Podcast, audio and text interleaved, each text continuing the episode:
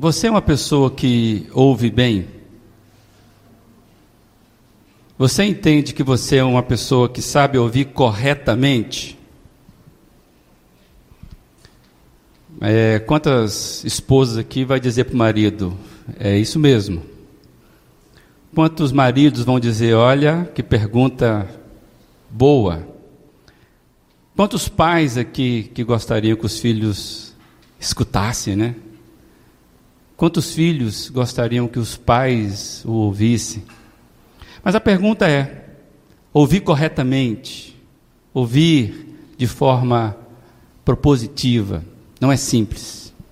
Não sei se você já passou por isso, você conversando, obrigado, você conversando e a pessoa não, não deixa você terminar a frase, e aí ela já começa a falar, ela não ouviu exatamente o que você queria, e ela já começa, é, no final vai te dando uma agonia, porque parece que a pessoa não está te ouvindo. Ouvir, ouvir uma arte. Alguém já disse que nós temos dois ouvidos, né, duas orelhas e apenas uma boca. Isso é um sinal do Criador para que a gente possa ouvir. Eu queria ler um texto que ele começa exatamente com esse alerta sobre ouvir. E eu convido a você a ler comigo Deuteronômio 6, a partir do verso 4 Deuteronômio 6, a partir do verso 4.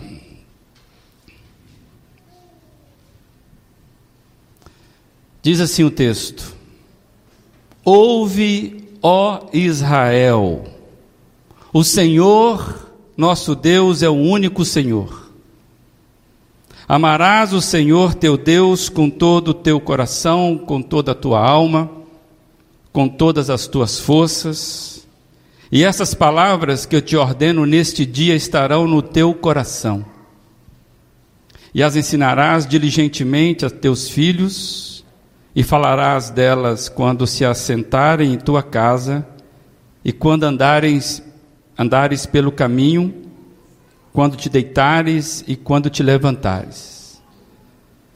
E as levarás atadas como sinal em tua mão, e elas serão como testeiras entre os teus olhos, e as escreverás nos umbrais de tua casa e nas tuas portas. Até aí, ouve, ó Israel. Amados, nós temos aqui o que eu poderia chamar o cartão de apresentação de Deus. Esses dois primeiros versos eles são talvez o texto mais recitado em Israel. Esses dois primeiros versos são extremamente respeitados e memorizados pelos judeus.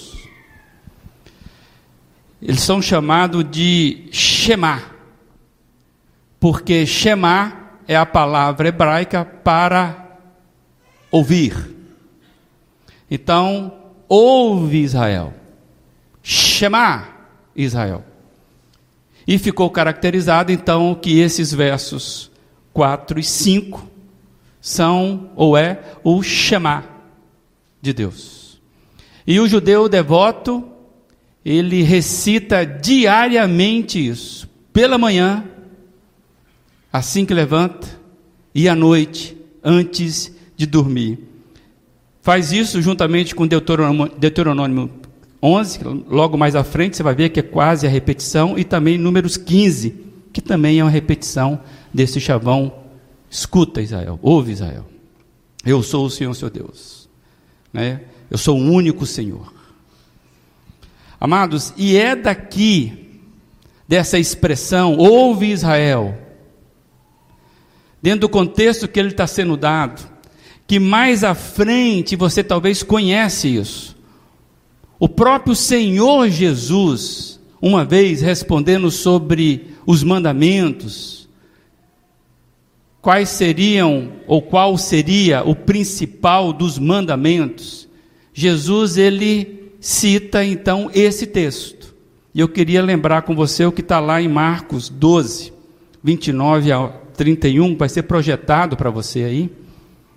Quando Jesus põe assim: esclareceu Jesus, o mais importante de todos os mandamentos é este: ouve, ó Israel, o Senhor, o nosso Deus, é o único Senhor.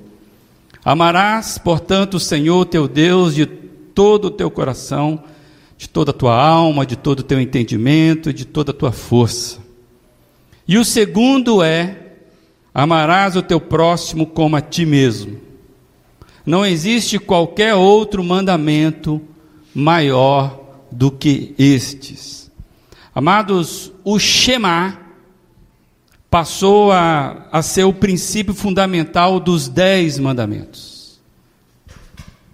Amados, o, a instrução, ela ficou tão apropriada, foi tão bem cuidada pelo povo de Israel, que houve até um extremo com relação a esse cuidado. Quando a gente observa os versos 6 e 9 que nós lemos aqui, quando fala assim, olha, ame a Deus de todo o coração, todo entendimento, isso que Jesus acabou de repetir, e coloca lá, olha, guarde essas palavras no seu coração, põe, põe, ele, põe elas nas tuas mãos, amarre nas mãos, põe na testa, põe nos umbrais da porta. Houve um, um, um cuidado tão literal disso, que os judeus passaram a amarrar trechos bíblicos, justamente esses, nas mãos, na testa, e também começaram a colocar nos umbrais da porta. E é interessante que isso até hoje existe esse costume no povo de Israel. É comum você ver algum judeu religioso com a tefilim. Tefilim são duas caixas de couro, geralmente, uma que é amarrada ao braço, outra que é colocado na testa, e é justamente esse texto que nós acabamos de ler. Ouve Israel, o Senhor teu Deus é o único Senhor. E é comum, então, colocarem nos umbrais da porta o mezuzá, também nas portas do trabalho. E aí, quando alguém entra na casa, ele coloca a mão na, naquela, naquele objeto, e então eles agradecem a Deus pela vida e etc e tal, pela palavra.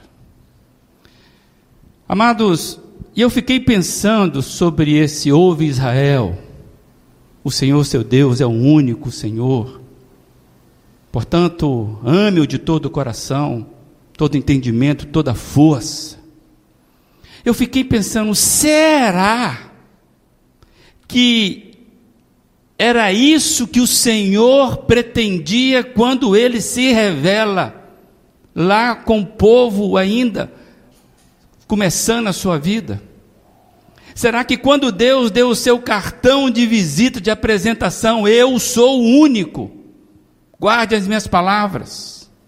Será que o fim útil dessa informação era criarmos uma caixinha para amarrar na testa, algo para se prender no braço, ou colocarmos algum objeto nas nossas paredes? Será que o fim último de uma revelação tão pessoal de Deus? Deus está se apresentando e colocando como aquele que quer se relacionar com Israel, com o povo dele. Será que essa revelação tão pessoal, tão tremenda, tão interessante, tão reveladora, viraria caixinhas para a gente pendurar em algum lugar. Ou seja, um cuidado tão bonito de não perder a palavra, que parece que foi transformado num ato religioso. E sempre o ato religioso ele exige rituais. Não tem ato religioso sem a concepção do ritual. E aí eu fiquei pensando, e algumas coisas vieram à minha cabeça. Eu falei, eu vou compartilhar com a minha igreja o que nós podemos aprender com o Shema, mesmo me parecendo algo equivocado ao meu entendimento. É longe de mim julgar comportamentos dos outros, também ainda mais comportamentos religiosos. Mas eu queria, meu desejo é que a gente faça uma reflexão para nós hoje, para mim para você. Para tanto, eu vou voltar ao texto e a gente vai pensar algumas coisas. Antes, porém, como nós desejamos que esse texto fale conosco, além da minha limitação, como nós queremos que a palavra dele, a gente pode tê-lo ao nosso lado para nos ajudar. Eu queria que você orasse comigo, pedindo que o Senhor tenha misericórdia de nós e peça para Ele para falar ao teu coração aquilo que compete a você, que é dessa casa, a você que está nos visitando também. Nosso Deus e Pai, que nesse momento a tua palavra seja viva dentro de nós. Que haja o pleno entendimento daquilo que o Senhor quer conversar conosco nesta noite que não seja a minha voz. E se por acaso houver da minha voz algo que não é interessante, não é espiritual, aquilo que não edifica, que isso caia por terra e no esquecimento, mas aquilo que é o conselho do Senhor, isso possa ficar vivo na minha mente, no meu coração, também dos meus amados, em nome de Jesus. Amém. Se você tiver com o texto, fica bom, porque eu vou seguir algumas coisas. Você é bom ouvinte? Você escuta bem? Piada, né? O texto começa com essa expressão: Ouve, ó Israel. Amados, é a repetição do verso 3 que nós o lemos, que fala assim: ouça com atenção. O texto já é aberto para chamando a atenção. Na verdade, se você ler o capítulo anterior, você vai ver que Moisés já está despertando o povo para ficar atento aos conselhos do Senhor. Aí ele chega, ouça Israel. Amados, ouvir atentamente, ficar atento, Dar a atenção, é aqui que é a, a, a chave desse ouvir. Hoje nós estamos distraídos com muitas vozes. E não é das crianças, pode ter certeza. Quando eu estou dizendo isso, é filosoficamente. Nós andamos distraídos com muitas vozes dentro da gente. Estamos com sérias dificuldades de saber ouvir. Concentração passou a ser algo difícil para nós, porque nós vivemos um tempo de dispersão da atenção. E foi aqui que eu fiquei pensando sobre o ouve, ó Israel, se eu sou Israel de Deus, se eu sou o povo de Deus. É isso deve captar a minha atenção. Amados, Deus se importa com a nossa atenção. E porque nós não ouvimos corretamente, o que, que acontece conosco quando nós estamos muito distraídos? Nós não entendemos. E aí nós não internalizamos, nós não fixamos, nós não aprendemos de fato. Quem é professor aqui sabe a luta que é você manter a atenção do aluno para que ele possa aprender por ele mesmo. E ele só vai aprender por ele mesmo quando ele ouvir atentamente assimilar e aí sim ele respondeu o que ele ouviu. É, eu estou falando aqui agora nesse microfone e nem todo mundo que está me escutando está me ouvindo. Eu tenho total, absoluta certeza. Talvez você parou agora para me ouvir. É aquela máxima: quem tem ouvidos para ouvir, ouça. Então você tem que lutar aí com você. Cada um cuida do, que, do, do jeito. sei que você vai distrair no meio da, da mensagem, você vai olhar para o seu celular, você vai levantar, é isso aí. Por isso que essa expressão, escuta, tem ouvido para ouvir Israel. Atenção, Israel, o que eu vou dizer agora é importante. Cada um precisa resolver essa questão. E o que é que o Senhor estava chamando a atenção? Para que escutássemos, ou que o povo escutasse. Ouve Israel, ouviu o quê? Aí Jesus, aí o Senhor dá o cartão de apresentação dele, né? Claro que na voz de Moisés. O Senhor nosso Deus é o único Senhor. Escuta Israel. O Senhor nosso Deus é o único Senhor. Escuta Israel. O Senhor nosso Deus é o único Senhor. Amados, esta revelação é preciosíssima. Quando você vê o contexto que ela é dada, da forma que Deus está se revelando, é algo profundo. No contexto histórico e geográfico, a gente sabe que o que estava acontecendo com Israel é algo completamente diferente dos outros povos. Israel é a didática de Deus para todas as nações. E quando Deus se revela, e ele se revelou, por isso que nós sabemos dele, ele está dizendo: Israel, eu sou o único Senhor. O Senhor que vocês servem, Ele é único. E se você for olhar, quem está fazendo o plano de leitura aí, já passou por algumas cenas, em volta de Israel as nações eram pagãs.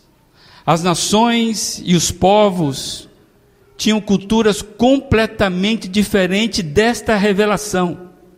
Esse conceito de Deus único, supremo, era uma inovação para a tendência politeísta, ter muitos deuses.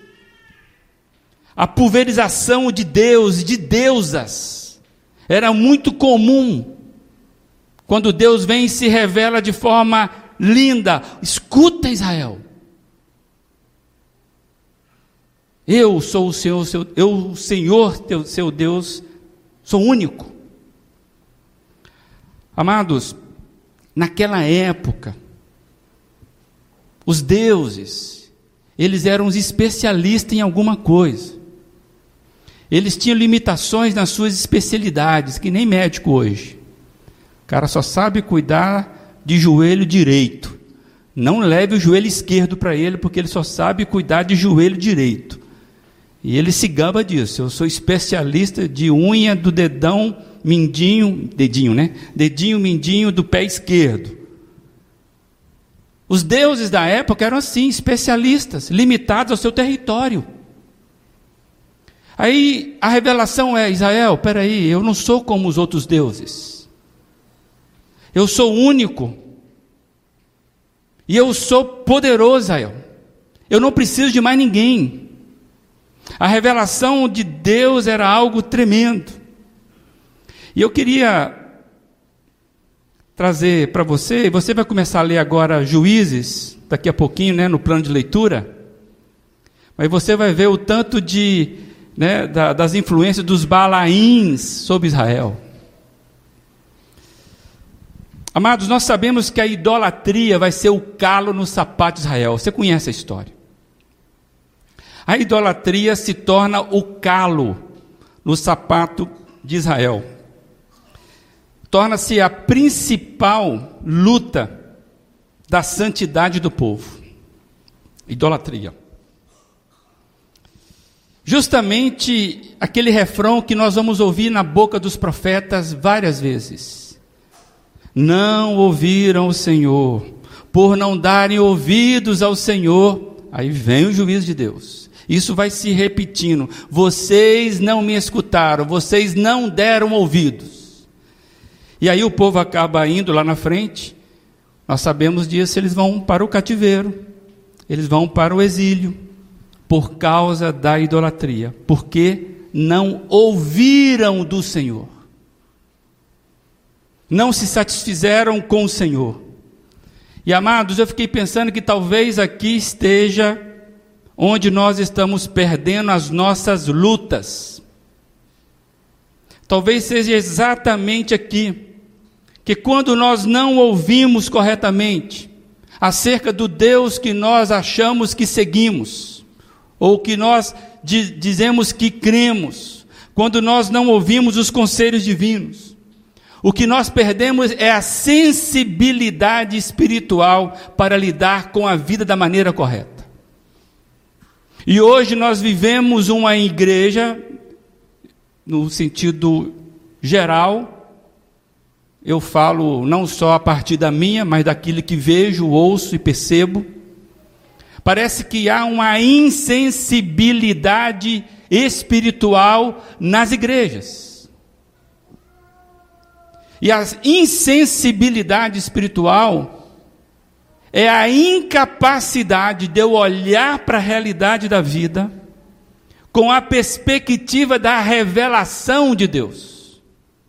Ouça Israel. É aqui que nasce, amados, a resposta que nós damos no nosso relacionamento, nos nossos relacionamentos, com Deus e com a vida. Você há de entender o que eu estou falando, porque amanhã é segunda-feira. E para muitos, segunda-feira não tem nada a ver com Deus. Você não está pensando em Deus na sua segunda-feira. Muitas vezes nós fazemos isso. Partimos para a realidade da vida como se Deus não soubesse nos dar a capacidade de enfrentarmos as realidades desse mundo. É como se Deus não soubesse melhor do que eu as coisas que eu preciso aprender. Amados, ouvir é o segredo de todo relacionamento. Os casais aqui vão concordar comigo. A maior parte das nossas brigas é porque a gente não ouve bem. A gente fala muito, ouvir não. A base de um bom relacionamento, o segredo é ouvir. E ouvir é uma arte. Saber ouvir é uma arte. Ouvir com competência é uma habilidade a ser desenvolvida. Ouvir é uma habilidade a ser desenvolvida, tem que silenciar muitas vozes. Então Deus vem e se apresenta dizendo: atenção, Israel, eu não sou qualquer um. Eu sou o Supremo Deus, único. E aí ele continua o texto, verso 5. Amarás o Senhor teu Deus com todo o teu coração, com toda a tua alma e com todas as tuas forças. Por que que Deus, quando ele se apresenta de si, ele nos convoca a amá-lo?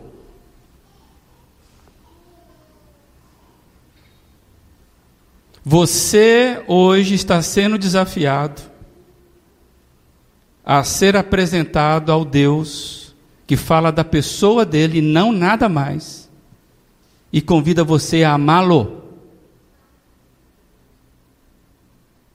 Se eu perguntasse de fato, quem de nós ama Deus nessa proporção do versículo 5? Amar a Deus com todo o teu coração Quantos de nós poderíamos levantar as mãos aqui? Amar a Deus com toda a tua alma, com todo as suas forças. Jesus lá na frente põe entendimento, inclusive. Quem de nós ousaria levantar as mãos por isso que tem gente que coloca uma caixinha na testa, algo amarrado no braço, nos umbrais, para tentar responder à altura desse amor. Amar sempre foi o padrão que Deus estabeleceu para com seu povo. O que, que acontece no mundo natural? Eu dou uma ordem, o que, que eu vou dizer? Obedeçam a ordem. Deus está dizendo: Eu te dei ordenanças para a vida. me ame.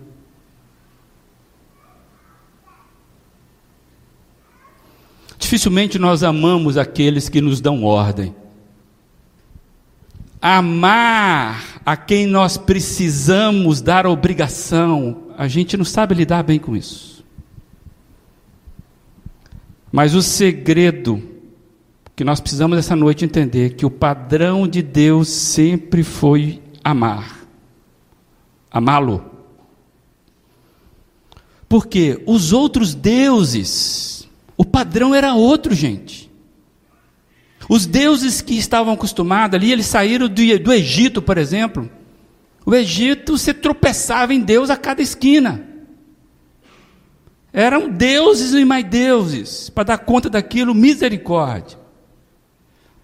Os outros deuses, o padrão é a subserviência, o medo, a servidão. Os outros deuses se alimentam de oferendas o tempo todo. E você sabe que é assim. Não tem oferenda que cesse. E até hoje, inclusive no Brasil, tem muito isso. A relação para com algumas entidades espirituais se dão à base de oferendas. Você bajula aquela entidade para receber dela a benesse do poder que ela diz que tem. Você sabe que é assim. Então, o padrão de Deus revelado nessa época é algo espetacular. Vocês estão livres do medo. Vocês estão livres dessas oferendas que não terminam nunca. Na verdade, parece que a relação com os deuses era mais de maldição e aprisionamento do que de liberdade. Eu não quero que você levante a mão, mas se você teve uma relação é, com certas entidades, você sabe como é que é. E como é difícil às vezes se libertar disso.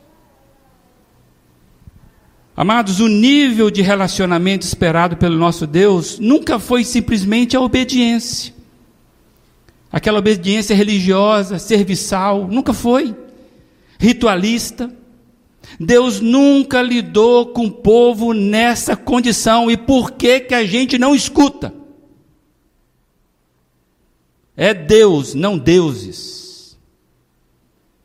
O amor transforma a obediência numa expressão de compromisso pessoal. Não existe relação comandada pelo amor que não tenha um compromisso pessoal. Eu não amo a minha esposa fora de mim. Só há uma possibilidade de eu amar a Giane, eu amando a Giane. O meu amor para com ela, como esposo. Não tinha nada a ver com legalista, ritualista, religioso. Amar implica numa relação espontânea, pessoal e voluntária com o soberano. O nível é outro. Então, eu queria que você entendesse o contexto aqui. O povo está saindo de um escravo de um, uma nação extremamente idólatra. Deus começa a revelar essa nação, como ele queria o relacionamento com ele. E ele fala: Ouça com atenção. Eu não vou me relacionar com vocês como vocês estão, estão vendo por aí. O nível é outro. A minha relação não é outra senão de amor.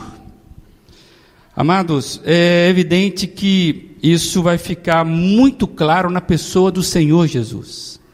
Não sei se você sabe, mas o Senhor Jesus é a revelação suprema desse Deus. Ele é o nosso espelho. E o Senhor Jesus, certa vez, ele mostrou para a gente que ele não esperava que a relação dos seus discípulos fosse apenas na relação servo e senhor, escravo e senhor, mas algo muito mais profundo. Eu queria lembrar com você o que está aí projetado, João 15, 15. Jesus falou assim: Não, eu já não os chamo servos, porque o servo não sabe o que o seu senhor faz.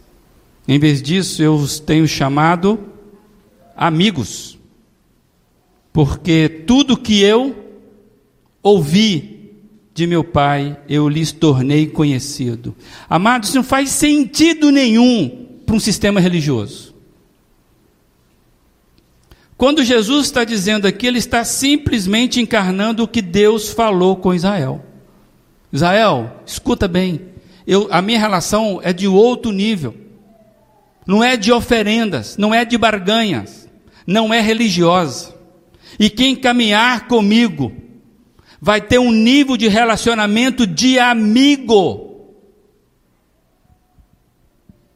É o soberano que se dispõe em manter um relacionamento de amizade com os adoradores. É um negócio incrível isso. A decisão é do soberano. Eu não sei lidar com isso. Mas Deus sabe lidar com isso. A igreja do Senhor Jesus, ela adora ao Senhor Jesus, se comportando como amigos do Senhor Jesus.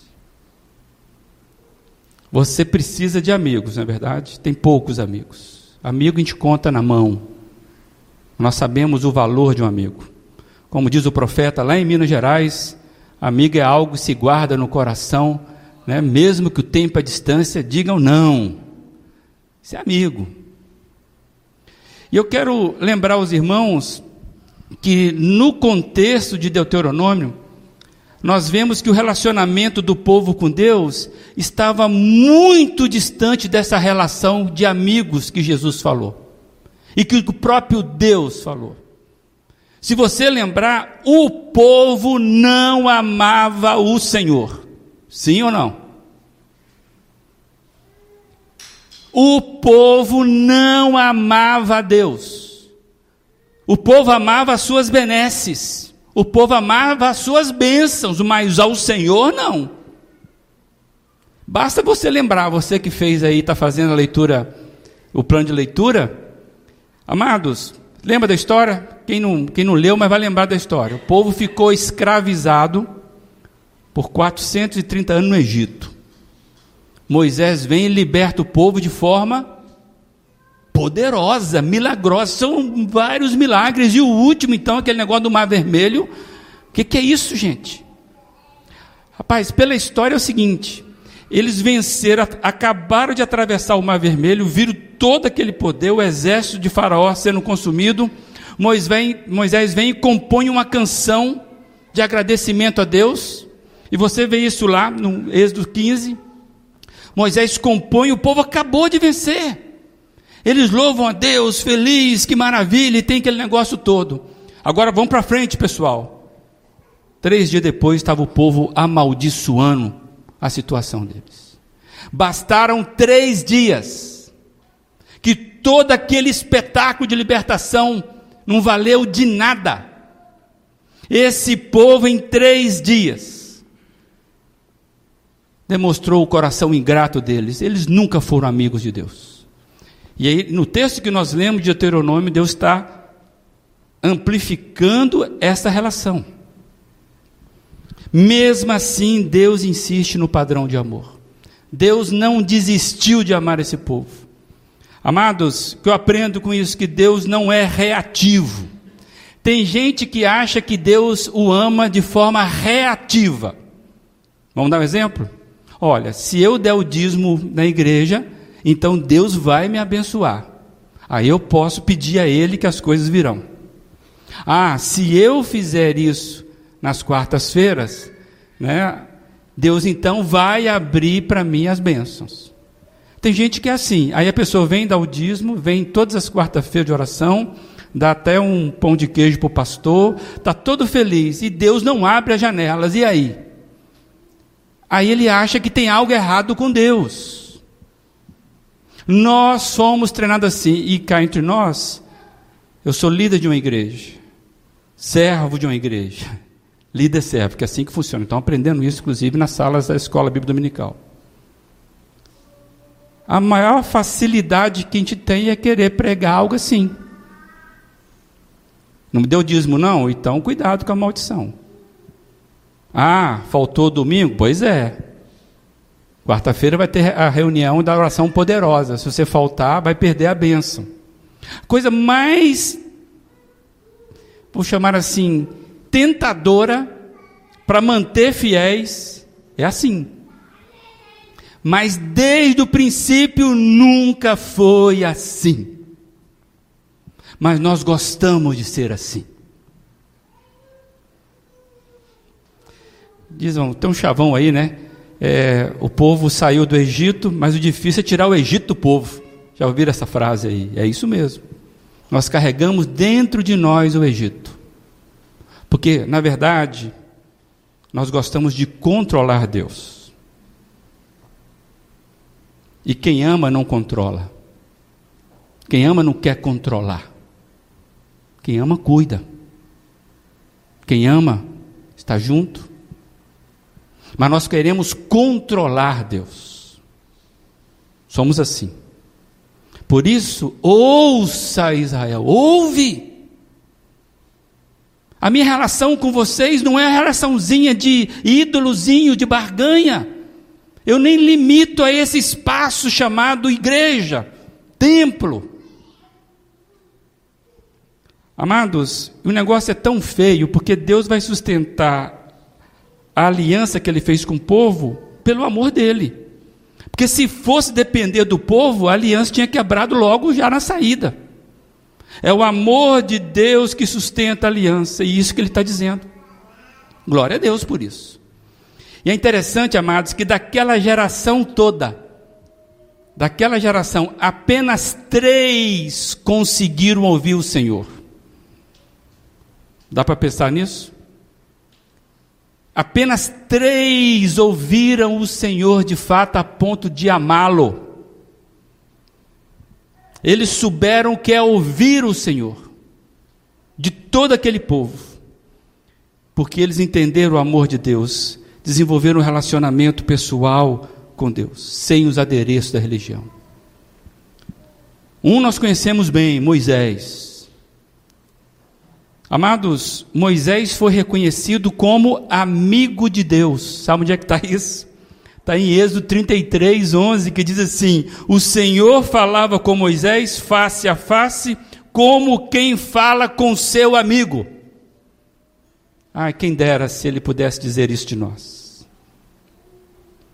Olha, tem um povinho lá em Brusque, cara que eu falo face a face com eles, são meus amigos.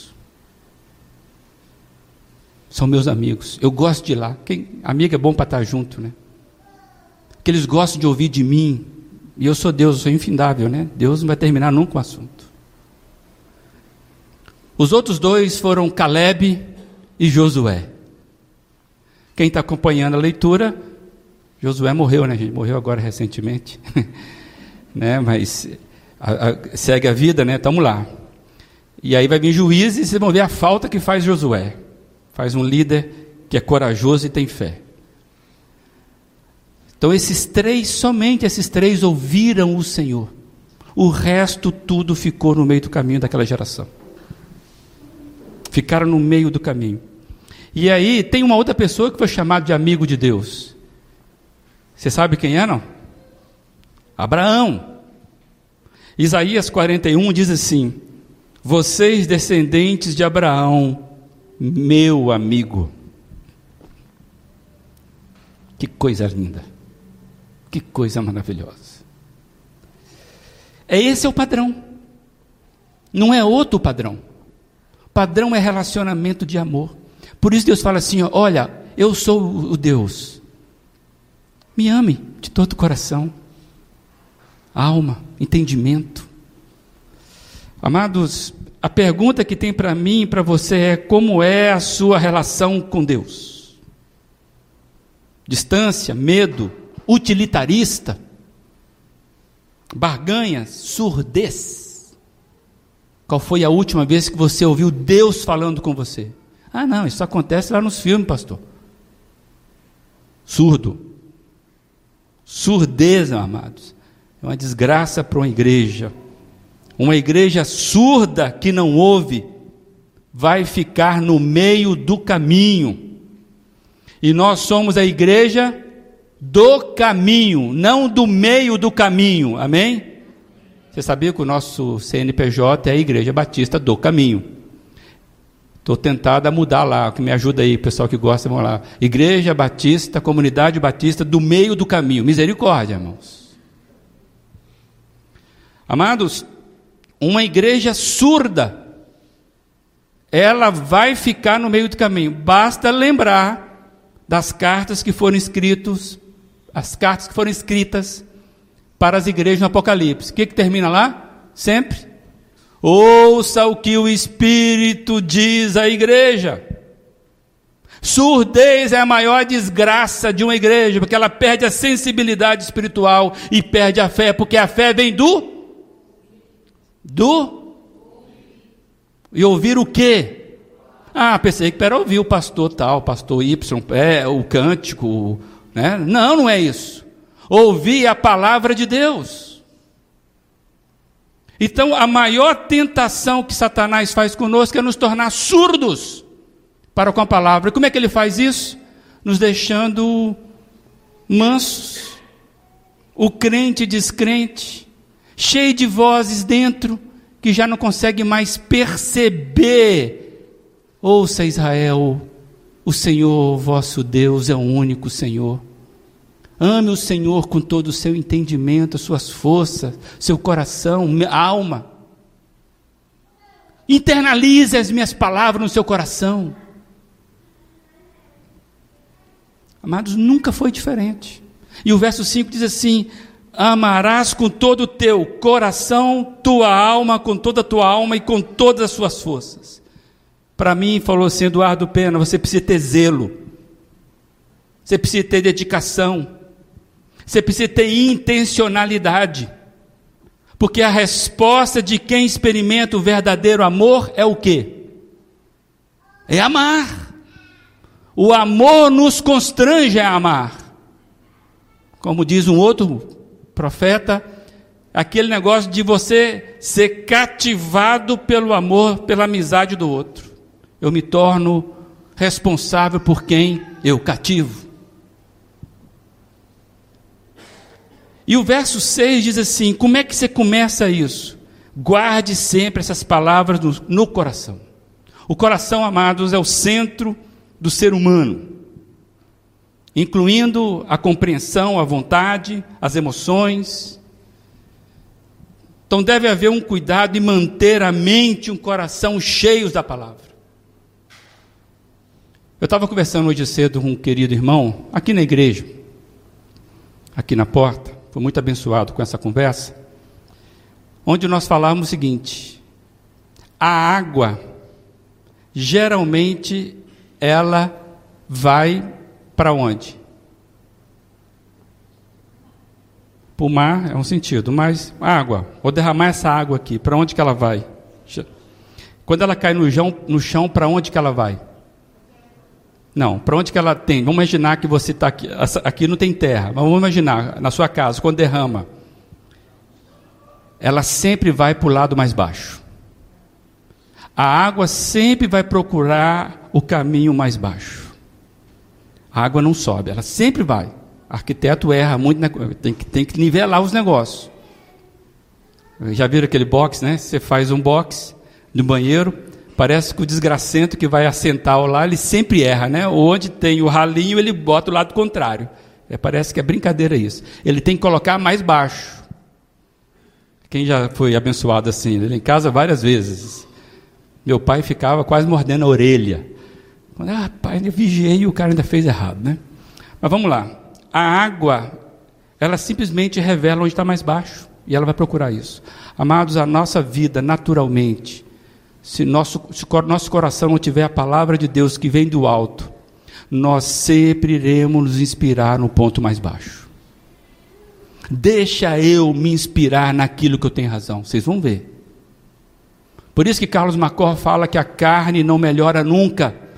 Portanto, não invista nela. Todo investimento que você faz na carne vai dar em nada, vai ser pior. E é isso que o texto está dizendo para eu amar a Deus com o meu coração, que coração que eu tenho para amar a Deus? É esse mesmo, esse podre aí, com sentimentos tortos. Mas por isso você precisa guardar as minhas palavras no seu coração, para que elas para que ela possa começar a melhorar o nível aí, sabe?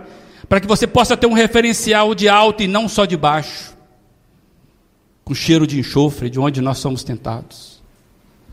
Amados, o coração é o centro da vontade humana e deve haver o cuidado para que a gente seja cheio da palavra. A palavra de Deus, amados, não é para ficar num lugar específico, particular. Tem gente que acha que a palavra de Deus, a Bíblia, por exemplo, é só para a igreja, no domingo, dia específico, lugar específico. Aí, quando tem reunião da igreja, aí ele lembra da palavra, aí ele pega a palavra, aí ele vem para a palavra. Aqueles que lembram, né? que tem gente que vem assim e nem sabe onde está a palavra. Tem uma Bíblia que está perdida por aí. Já até guardei porque já tem uns dois ou três domingos que alguém deixou a Bíblia para trás aí. Não deu falta ainda. Amados, não é a Bíblia para ser guardada conosco para servir em todos os lugares que nós fomos. Para todas as atividades. O padrão da igreja tem que ser, amados, o mesmo do Shema, no sentido bíblico e não no sentido religioso. Salmo 119 diz assim: Guardei no coração a tua palavra para não pecar contra. Você já imaginou que nós pecamos contra Deus justamente porque nós não guardamos a palavra? Nós não internalizamos a palavra. E se eu não internalizo, eu vou responder o que eu tenho. E o que eu tenho é um coraçãozinho perverso.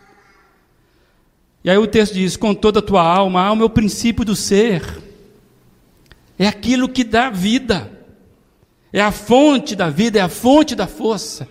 Já viu gente sem alma? Gente sem alma, é o religioso, sem alma, com todas as suas forças, amados, empenho, dedicação, tudo que você puder, faça e o padrão é como ao Senhor. O verso 7 e 9, já estou terminando, parece que dá uma ênfase como é que isso seria levado a sério. E aí, diz lá, as ensinarás o quê? As, as ordenanças do Senhor, as palavras do Senhor. Vocês devem ensinar diligentemente aos teus filhos, você vai falar delas, quando te assentares em tua casa e quando andares pelo caminho, quando te deitares e quando te levantares. Está dizendo o quê? Todos os aspectos da nossa vida têm que ser cerceada pelos conselhos de Deus. Deveres dos pais em manter a conversa em alto nível. Está claro isso aqui? Você vai instruir os seus filhos. A, a responsabilidade dos pais está aí. Conversa espiritual com seus filhos, ela deve ser intencional, viu, os pais? A conversa espiritual com seus filhos precisa ser intencional.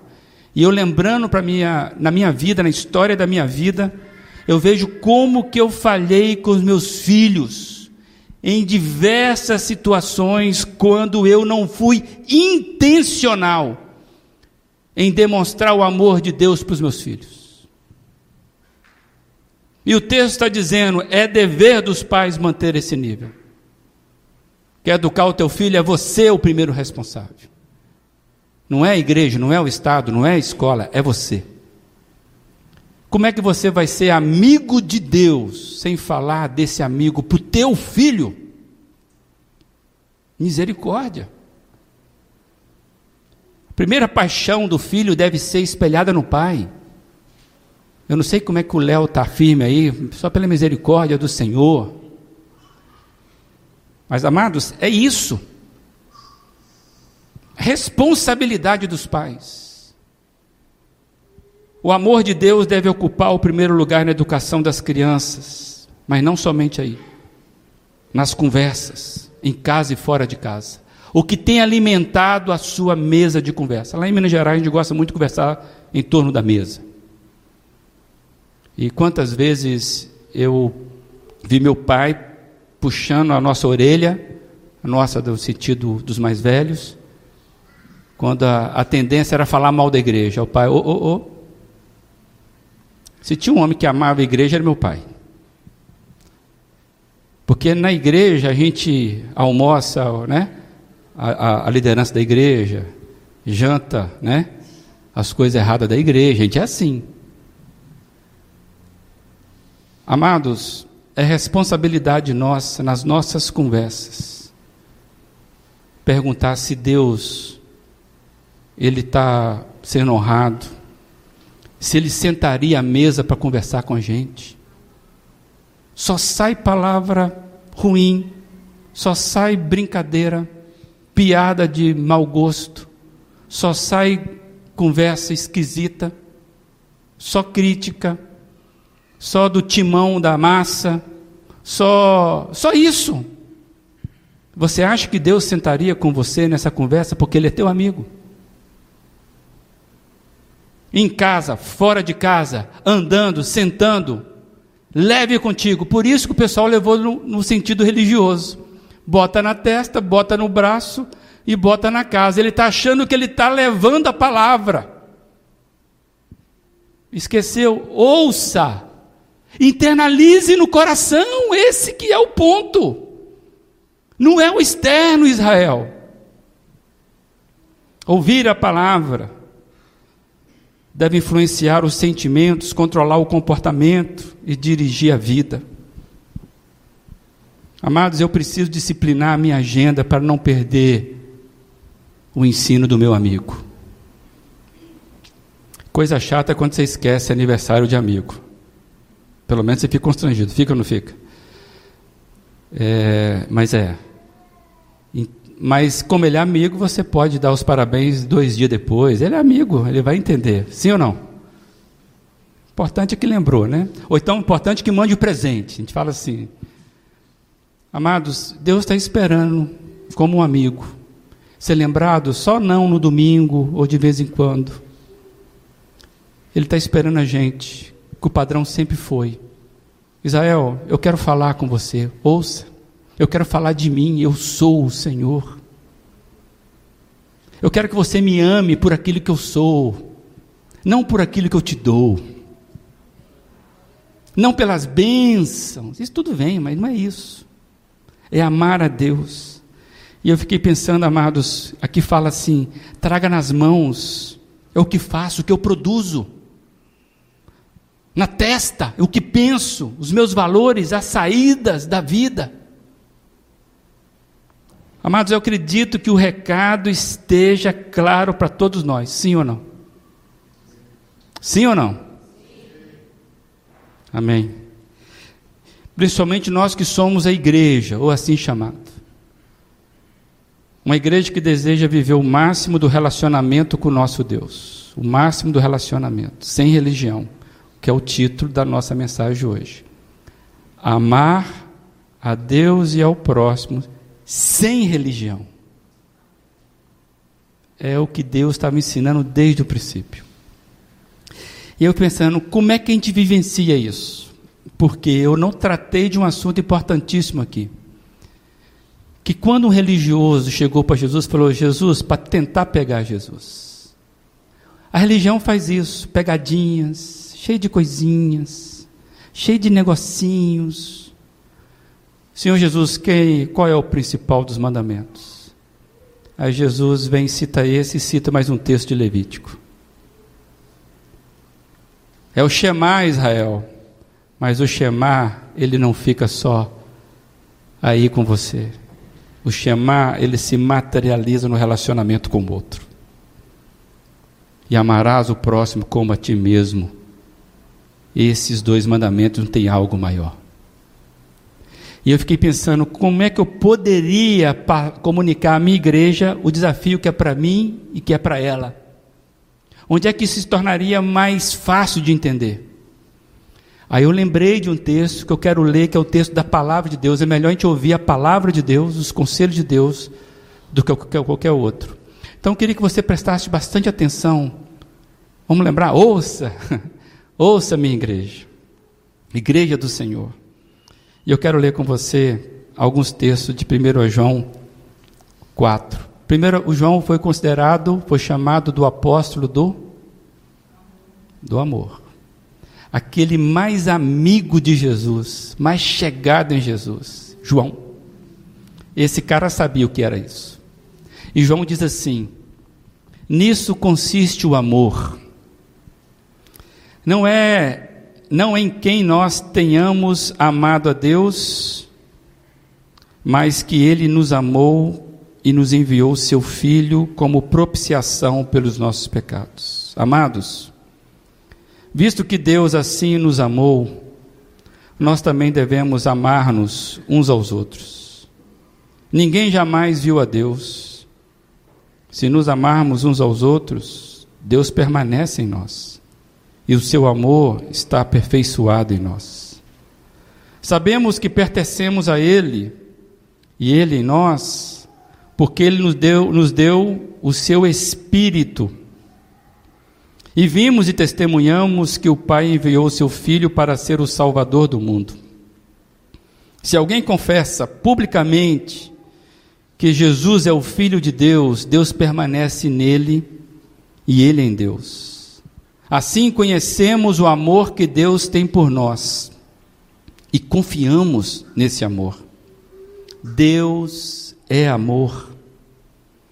Todo aquele que permanece no amor, permanece em Deus e Deus nele. Dessa forma, o amor está aperfeiçoado entre nós para que no dia do juízo tenhamos confiança, porque neste mundo somos como Ele. No amor não há medo, pelo contrário, o perfeito amor expulsa o medo, porque o medo supõe castigo. Aquele que tem medo não está aperfeiçoado no amor.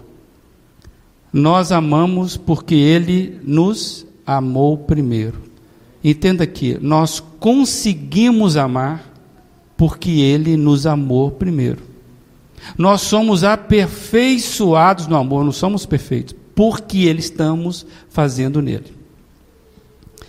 Amados, nunca foi religião,